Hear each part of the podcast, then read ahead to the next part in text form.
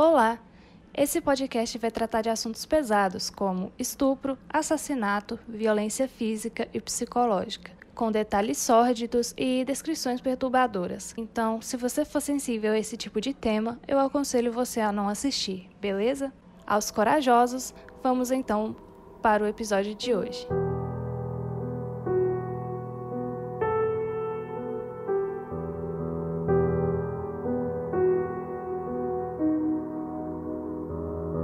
Queridos, como é que vocês estão? Tudo bem? Eu espero que sim. É... Então, né? Quanto tempo?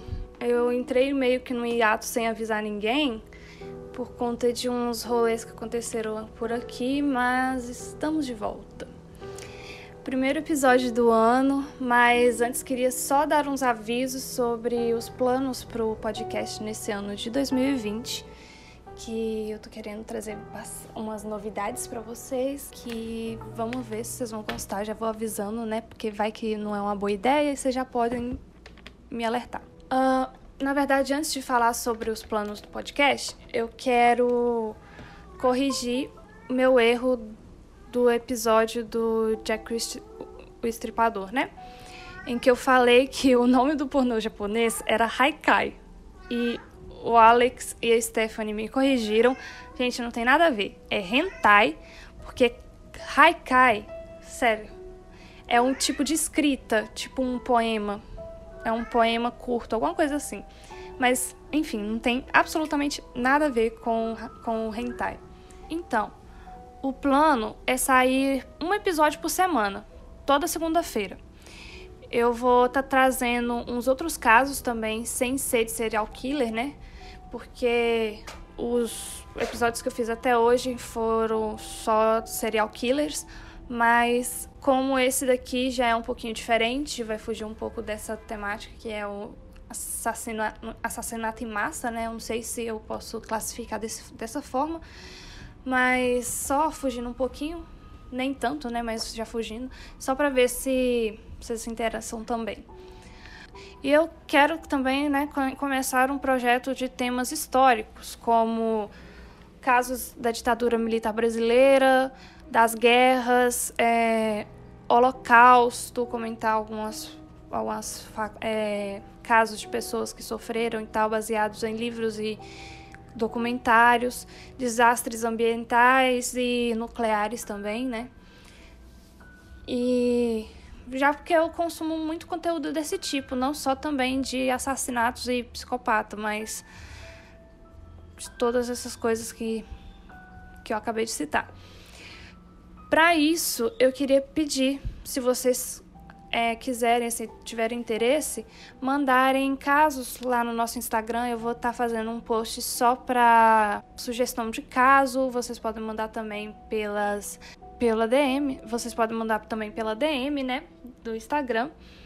E se tiverem interesse também, eu posso estar criando um grupinho no Facebook ou até mesmo no WhatsApp para a gente conversar e trocar ideia sobre casos, sobre algumas curiosidades dos episódios. E aí, o que, que vocês acham? Vocês acham que fica bacana? Eu sou libriana, gente, então eu preciso de aprovação de vocês. Socorro. É... Ah, e por último, lá pro meio do ano eu tô pretendendo lançar um projeto para ajudar financeiramente aqui o nosso podcast. Ainda não decidi como é que vai funcionar, mas eu tô pensando em lançar tipo uns materiais exclusivos, sabe, para quem apoiar a gente aqui. Mas eu ainda não decidi. Então, eu tô aceitando também ideias, podem estar tá mandando lá. E qualquer coisa eu vou manter vocês informados pelo Instagram. Bem, chega de enrolar, vamos para o caso da semana.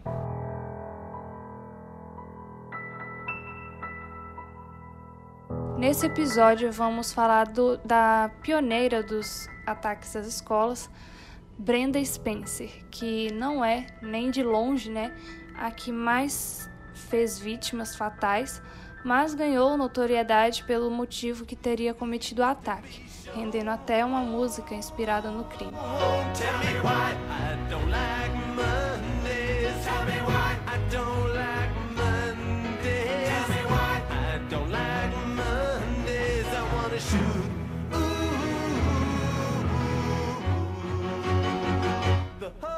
day down.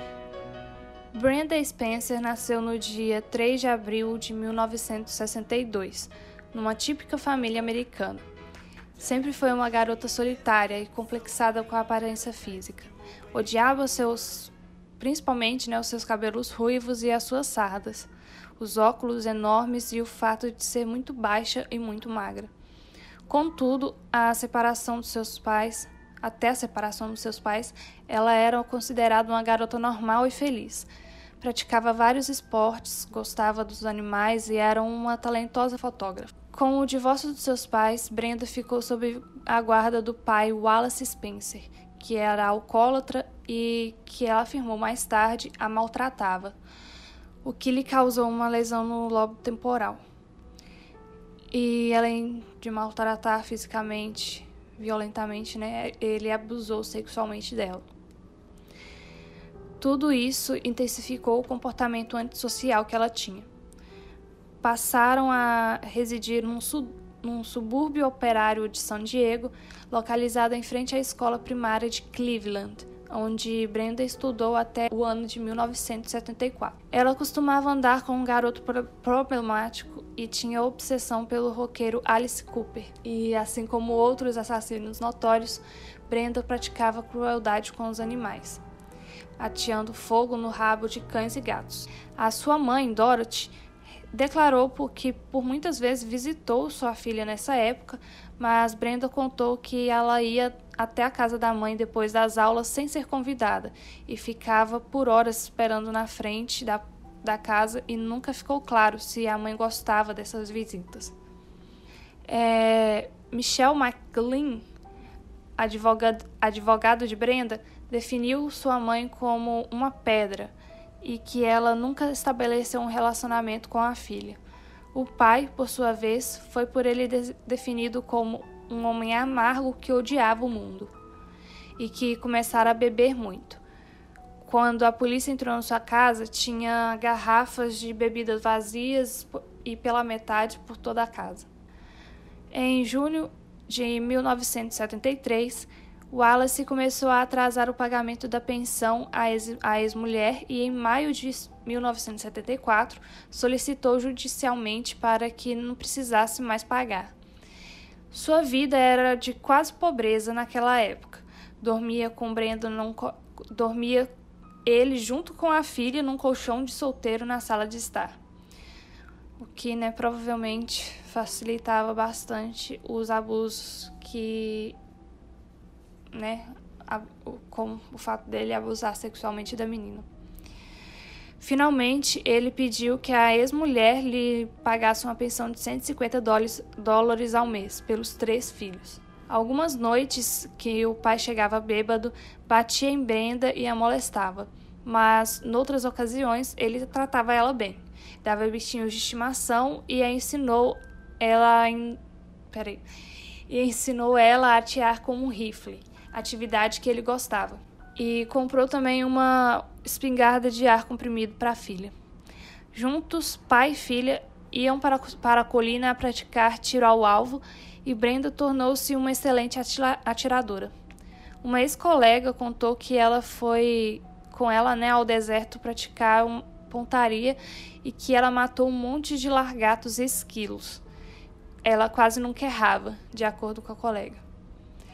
Já outro amigo declarou que o sonho de Brenda era se tornar uma atiradora profissional. Apesar de que sua mãe tenha declarado que Brenda era sempre feliz, uma boa criança, bem comportada e que nunca teve problemas na escola, ela havia por conta dos por, por conta própria, né, aos 10 anos, começado a usar heroína, vício que manteve até os 27 anos, e várias outras drogas.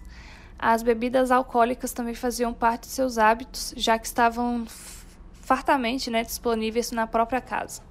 É, ela foi repreendida por um vizinho aos 11 anos por atirar em aves com um chubim. Faltava às aulas e tinha outros problemas comportamentais que levaram à sua internação numa escola para crianças especiais. Seus pais chamados para uma seus pais foram chamados para uma reunião dos pais mestres e ficaram indiferentes quando lhe foi dito que a sua filha era, era suicida. Ela já então já vinha tido desde nova, né, tendo comportamentos depressivos, suicidas e vício né, em narcóticos e álcool. Ela então passou a construir um novo status criminal. Ela gabava-se de, na sala de aula, fazer uso de LSD, maconha e pílulas. Quando na televisão um policial percebia o tiro, ela comemorava e por várias vezes disse que queria matar agentes da polícia, chamando ele de porcos, porque era um termo, não sei se é ainda, né, utilizado pela, pelos revoltados anarquistas chamar os, os, os policiais de porcos, né, de pigs.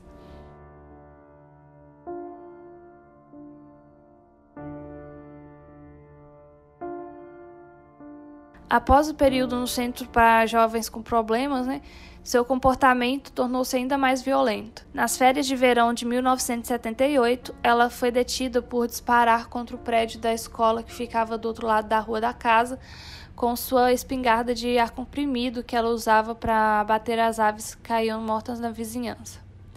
Mas, como era férias, não havia ninguém na escola. Brenda tinha alguns amigos, mas muitos tinham medo dela e mantinham distância uma colega declarou que ela era legal, mas era muito doida. Éramos legais com ela porque a gente tinha medo dela. Ela não gostava, eu não gostava dela porque, porque sempre falava sobre matar coisas. Enquanto um colega da classe de história se recordava de Brenda, muitas vezes perguntava em voz alta como seria a sensação de atirar em pessoas. Apenas seu pai não percebeu a conduta crescentemente perigosa da filha e recusou-se a permitir a sua internação quando ela, essa né, foi sugerida pelo seu oficial de condicional após uma avaliação médica por depressão que deliberou ela, que ela deveria ser tratada no hospital psiquiátrico por representar um perigo a si e aos outros.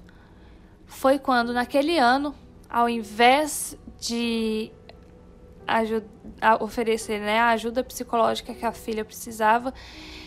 No lugar disso, ele resolveu que seria uma boa ideia dar de presente para ela um rifle HUD, Ruger calibre 22, com uma mira telescópica e 500 cartuchos de munição. É, né? Troca justa. Minha filha já tem uma tendência suicida e de machucar outras, outras pessoas, então eu vou dar pra ela uma arma de fogo. Parece uma boa ideia.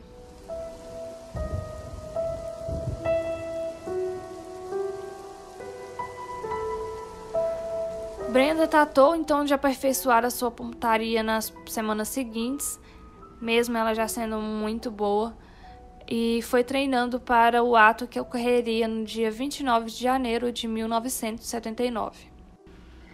Com o presente do pai, então, Brenda tratou de aperfeiçoar sua pontaria, né, que já era muito boa, nas semanas seguintes para treinar para o ato que ocorreria no dia 29 de janeiro de 1979, na escola que se localizava né, na frente de casa.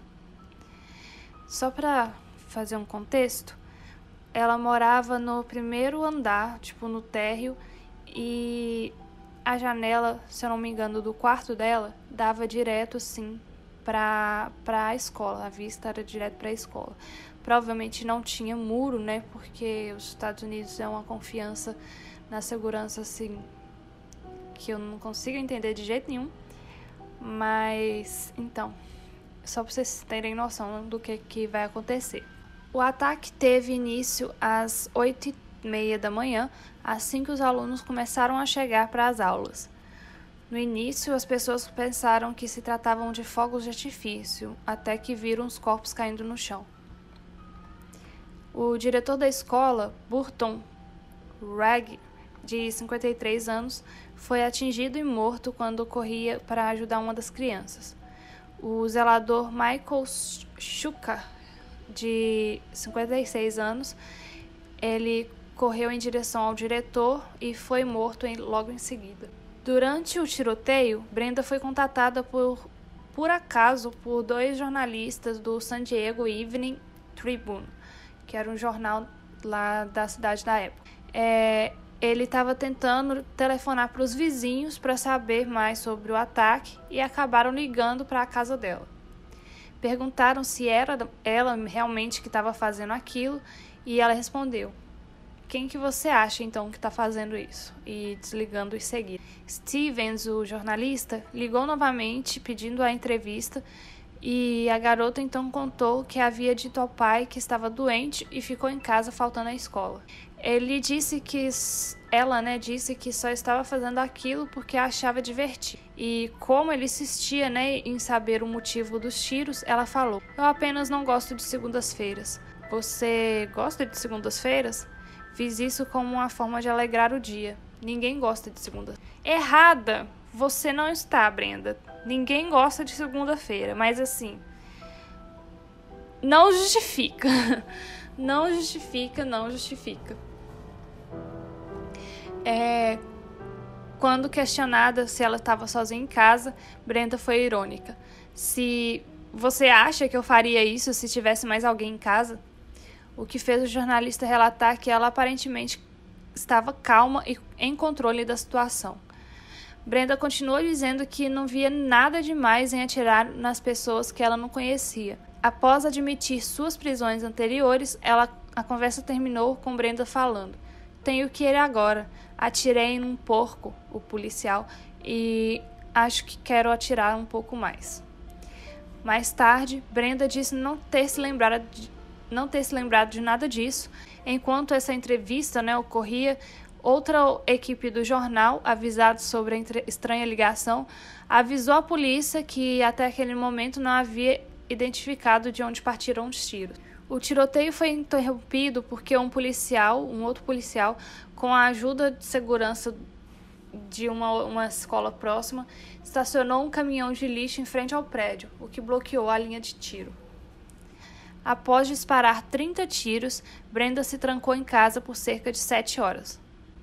É, sabendo finalmente né, de onde partiram os tiros, os policiais então evacuaram as crianças que estavam no interior da escola, para o lado oposto da casa de Brenda. Elas foram num ônibus levadas ao auditório da outra escola que ficava a três quadras dali, onde finalmente puderam se juntar aos seus pais, né, que estavam desesperados. É, nesse momento, entrou em cena, ao meio-dia, um negociador que, por telefone, contatou a garota que o atendeu perguntando por que, que eles demoraram tanto para conseguir ligar para ela, né? Já que um repórter tinha ligado várias horas antes. É, a, ne a negociação foi difícil porque Brenda já tinha ali tudo que ela precisava. Ela estava na própria casa, né? Não, não poderiam oferecer comida, água, um veículo de fuga ou mesmo anistia, já que ela estava na sua própria casa. Então as conversas seguiram por três horas, com negociação, o negociador né, procurando conquistar a confiança dela.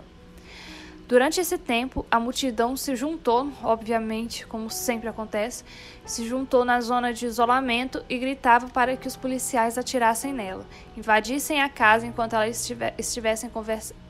enquanto ela estivesse distraída conversando, mas os agentes decidiram aguardar. Finalmente, seis horas e meia depois de iniciar o tiroteio, Brenda se, se rendeu aos oficiais da SWAT e ela havia né, disparado cerca de 40 vezes e declarou aos negociadores que gostava de ver as crianças se contorcerem após serem atingidas. É, é. Após as três horas de negociação, ela enfim entregou o rifle 22 e a espingarda de chumbinho e voltou para dentro de casa.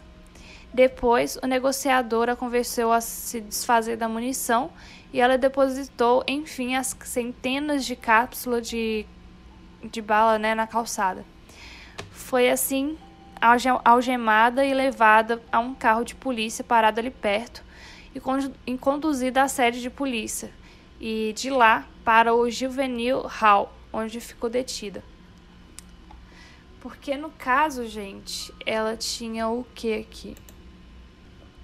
No caso, gente, ela tinha só 16, 17 anos no máximo nessa época. Então ela foi para um centro juvenil, né, onde que ela ficou detida lá. Durante os exames psicológicos levados a cabo antes do julgamento, foi identificada uma lesão no lóbulo temporal de Brenda, atribuído então, né, a um acidente de bicicleta, porque ela, eles ainda não conhece, é, estavam cientes dos abusos que ela tinha sofrido do pai, o que provavelmente justificaria, né, a, a esse, essa lesão justificaria a conduta, a conduta excêntrica e contraditória que apresentava em sala de aula, as pancadas que recebeu na cabeça transferidas, desferidas pelo seu ela, ela só foi. Eles só foram descobrir essa. que as pancadas na cabeça foram do pai dela no pedido de condicional dela que ocorreu em 2001. Brenda parece ter sofrido de crises parciais de epilepsia por conta dessa lesão. Os advogados chegaram a articular uma defesa na qual alegaram a insanidade, né? Ao passo de que a promotoria elaborou uma acusação de duplo assassinato em primeiro grau e várias lesões. É... Com isso, Brenda declarou-se culpada pelo assassinato das suas vítimas, né? No caso, duas vítimas fatais. Em 1 de outubro de 1979, ela foi condenada a uma pena mínima de 25 anos a perpétua e a ser cumprida na, no California Institute for Women. Perdoem o meu inglês, mas é isso aí. É, instituição, ela sem, instituição penal fica a 5 horas ao norte de São Diego. E ela não tinha necessidade de haver júri, uma vez que ela fez um acordo com a promotoria. Então, segundo especialistas, crianças como Brenda possuem um perfil típico né, daqueles que sofrem bullying. Ela estaria entre os 87% dos atiradores contra escolas que sofreram esse tipo de violência escolar. Durante o pedido de condicional de 2005, foi reportado que ela ainda tinha uma personalidade psicótica, como exemplo de sua conduta instável, e lembrou-se de que, quando Durante seu pedido de condicional em 2005, foi reportado que ela ainda tinha uma personalidade psicótica, com exemplo, como exemplo de sua conduta instável, lembraram que, segundo quando né, a sua namorada da prisão foi liberada em 2001, ela escreveu no, com fogo no próprio braço, como uma tatuagem, as palavras courage e courage, courage, courage, que é tipo coragem, e pride, que é orgulho. É... E ela, nessa época, continuava com uma personalidade depressiva. Ela sempre, ela, em entrevistas, né, em conversas que tiveram com ela no momento da prisão, ela alegou que desde que, assim, que ela na, tinha nascido homossexual. Até porque também não tem como a gente saber, né? Não somos fiscais da sexualidade alheia, mas a, pode ser mesmo porque ela não teve nenhum tipo de relacionamento, né? Pode ser também por causa do fato dela sofrer muito bullying e tal. Mas eu só tô falando porque tem várias pessoas que, tipo, ah, é, passam a ter relacionamento homoafetivo, né? Por conta do relacion... da vida na prisão.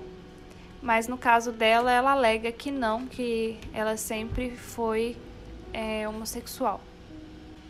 Uma coisa interessante que não é assim é, mais sobre o caso né, em si, mas no dia 17 de janeiro de 1989, que era uma terça-feira, um homem munido de um rifle semiautomático abriu fogo contra as crianças da escola Stock, Stockton, também na Califórnia, matando cinco delas e ferindo outras 29, além de ferir um professor num ataque que durou de 3 a 4 é, minutos. A escola também se chamava Cle Cleveland Elementary School, que era o mesmo nome da escola que a Brenda né, fez o massacre. E esse massacre ocorreu após quase exatamente uma década daquele praticado por Brenda. É, os noticiários divulgaram né, esse fato e no fato da, da prisão da Brenda, da, do caso da Brenda né, e desse outro. E a comoção levou ao cantor Bob, não sei se comoção foi a palavra certa, né? Levou ao cantor Bob Geldof, Gelf, Geldof, não sei, é um nome muito esquisito, da banda irlandesa The Boomtown Rats, a compor a canção I Don't Like Mondays, que ficou em primeiro lugar nas paradas em 30 países, menos nos Estados Unidos, onde não foi lançada em deferência às vítimas, né? Sensatos.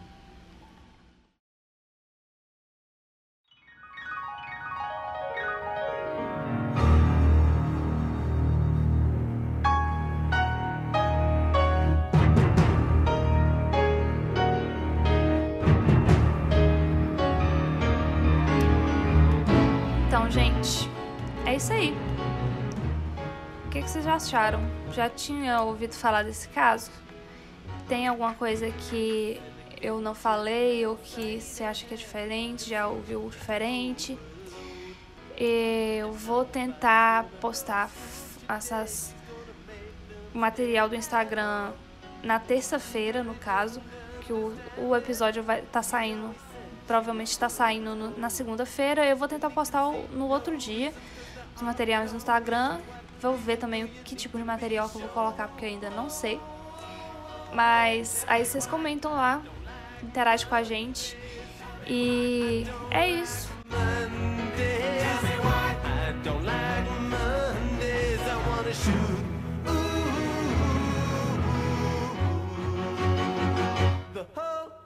down.